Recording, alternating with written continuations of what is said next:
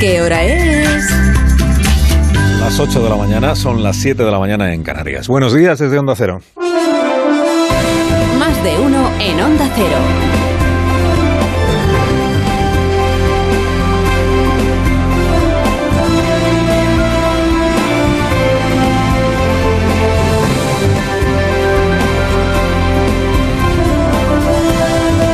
Están? Bienvenidos a una nueva mañana de radio. Estamos ya en el tercer día de noviembre del año 2022. Oliver está bien, todo salió bien.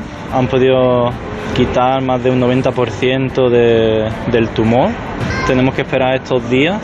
Estos días son más decisivos. Y bueno, ha sido un día muy largo. Ha estado 10 horas en quirófano. Así que ha sido una espera un poco dura para nosotros. Y no sé qué más contaros. Pues contó lo principal.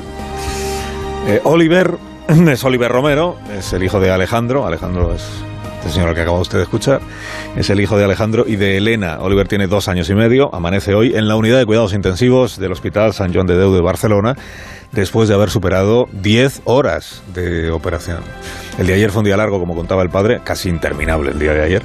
10 horas con el crío en el quirófano y con los cirujanos viendo a ver hasta dónde podían apurar la extirpación de ese tumor que oprimía su cerebro sin comprometer su vida. Y salió bien. Salió bien porque salió. Oliver ha aguantado dos operaciones en cinco días.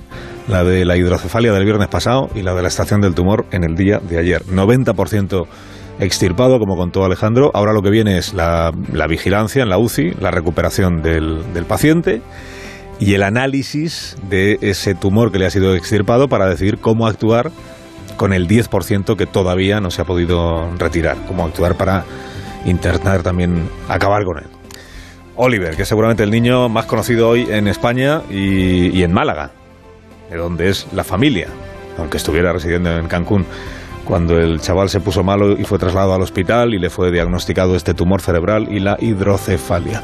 Desde que se conoció su situación, la urgencia de operarle, eh, la dificultad para hacer esa operación en México, el avión medicalizado que pagó un ciudadano cuyo nombre nunca trascendió, el viaje que hizo la madre con el niño en ese avión, el viaje que hizo el padre en un avión comercial. Fíjate el trago de, de viajar solo el padre sin, sin, poder acompañar al chavalito y a la madre. Bueno, los medios, desde que se conoció esta historia, les hemos ido contando el día a día de, de, esta familia y de Oliver. En la confianza de que el propio Oliver, cuando, cuando sea mayor, pues pueda recuperar todo esto que hoy estamos diciendo y publicando sobre él. Ayer se conoció otra historia fascinante que guarda relación también con el cáncer. La protagonista es una mujer española que padeció su primer cáncer cuando tenía dos años era más pequeñita todavía que Oliver, dos años, el primer cáncer. Desde esa edad y hasta que cumplió 28, le fueron diagnosticados 12 tumores distintos, 12 tumores. Encadenó un tratamiento con otro, las quimioterapias y la cirugía. 12 tumores, 5 de ellos malignos. Lo sorprendente para los médicos es que esta mujer, cuyo nombre no se ha difundido, siga viva. Y de hecho la primera vez que tuvieron conocimiento del historial de esta paciente, los médicos se preguntaron cómo es posible. Ayer se supo de esta historia porque un equipo científico dirigido por Miguel Urioste se puso a estudiar las células de esta mujer precisamente en busca de una respuesta a esa pregunta. ¿Cómo es posible que siga entre nosotros? Y han encontrado una misma respuesta que sirve en realidad para las dos intrigas, que eran por qué ha tenido un número tan elevado de cánceres, de tumores, y por qué su cuerpo ha resistido a todos esos tumores. Y la respuesta es una mutación genética, una, mutación que hasta ahora nunca se había observado en un ser humano, nunca. Una mutación que a la vez que predispone al cuerpo para desarrollar tumores, estimula el sistema inmunológico para que los combata. Vaya una cosa por la otra. Claro, como solo se conoce un caso, que es el de esta mujer, la enfermedad ni siquiera tiene nombre. Pero, y esta es la parte más gratificante, todo lo que se ha aprendido estudiando este caso y analizando el cuerpo de esta mujer podría servir para mejorar la detección temprana no ya de un tumor, de un cáncer, sino la predisposición genética de una persona para sufrirlo o para llegar a desarrollarlo, o sea, anticiparse al desarrollo mismo del tumor, para poder tratarlo en cuanto empiece a manifestarse. Para que te puedan diagnosticar, digan, usted hemos analizado sus células, sus mutaciones genéticas, usted tiene predisposición a desarrollar un tumor. A partir de ahora, vigilancia permanente para en el mismo momento en el que se vea que el tumor está empezando, poder actuar. Eso no es una historia fascinante. Más que lo del Poder Judicial, no me lo niegue.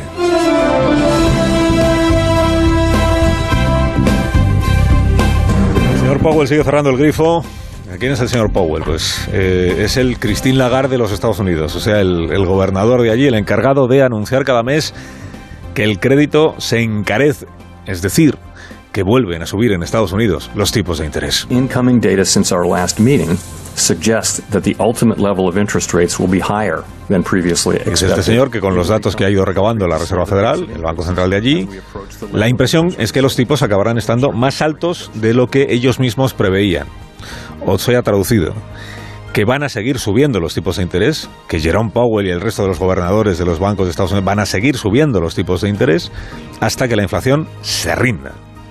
La inflación está en Estados Unidos en el 8 y pico por ciento. Aquí la tenemos zona euro en el 10 por ciento. Los tipos allí están casi en el 4, aquí los tenemos en el 2. Por eso siempre que se dice la, el Banco Central Europeo seguirá la senda que marca la Reserva Federal es porque comparando las situaciones todo indica que en efecto el Banco Central, como por otra parte tiene anunciado la señora Lagarde, también va a seguir endureciendo la política monetaria. Los analistas, que cada vez que habla el, el presidente de la Reserva Federal, los analistas se convierten en escrutadores, ¿no?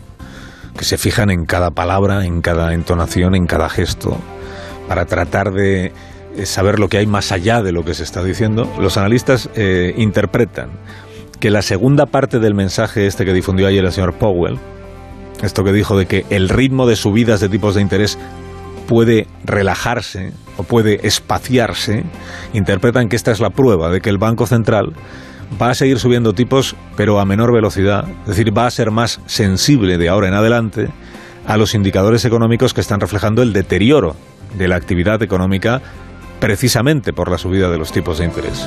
Os he explicado aquí que esto de cerrar el grifo, de endurecer el crédito eh, y por tanto de, encarecer el dinero, lo que trae consigo es el enfriamiento de la actividad económica. Enfriamiento que lo que busca precisamente es que los precios tengan que acabar bajando porque no es posible seguir comprando las cosas a esos precios. Bueno, esta es la teoría al menos. ¿no? Y es un círculo endiablado, claro, para bajar la inflación hay que enfriar la economía, esto de ir cerrando el grifo, pero si lo cierras más de la cuenta, pues lo que consigues es paralizar del todo la economía o incluso hacer que, que mengue, que decrezca. ¿no?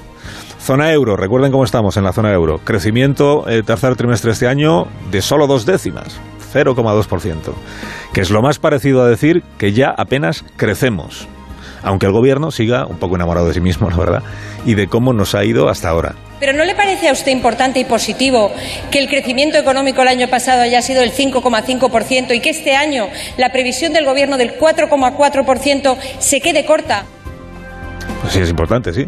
Como dice la vicepresidenta, claro que lo es, que en 2021 eh, creciéramos el 5,5%, que este año vayamos a cerrar el año por encima del, del 4%. Todo eso es importante, es verdad, pero claro, esos indicadores lo que reflejan es de dónde venimos. Mientras que el nubarrón lo que está anticipando es hacia dónde vamos.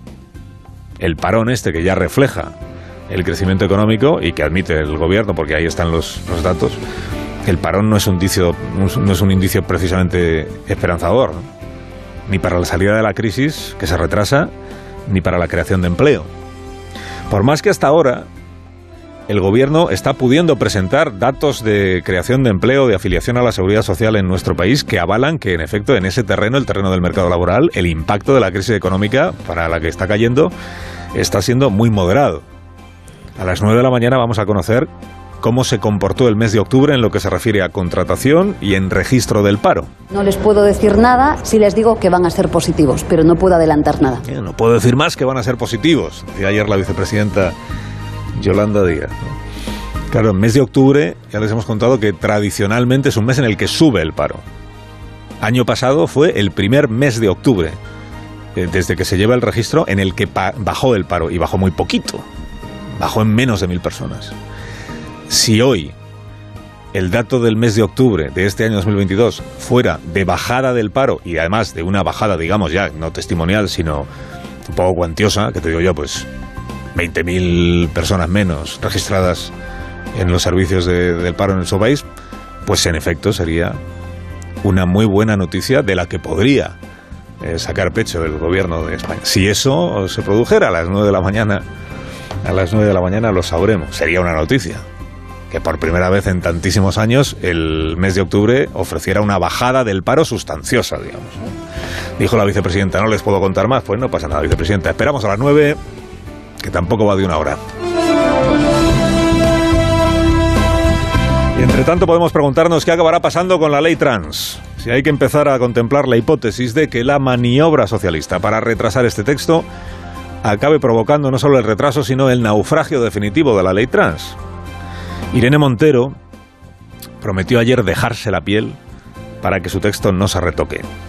O sea, para que Pedro Sánchez cumpla lo que pactó con Podemos en el Consejo de Ministros. Estoy enormemente preocupada por esas enmiendas del Partido Socialista, así se lo he hecho saber, así se lo he expresado, porque además han incumplido su compromiso de tocar el corazón de la ley trans que yo pacté con Carmen Calvo. Carmen Calvo siempre fue la principal oponente de la llamada autodeterminación de género dentro del gobierno, luego dejó de ser vicepresidenta, es verdad, pero la batalla ha continuado.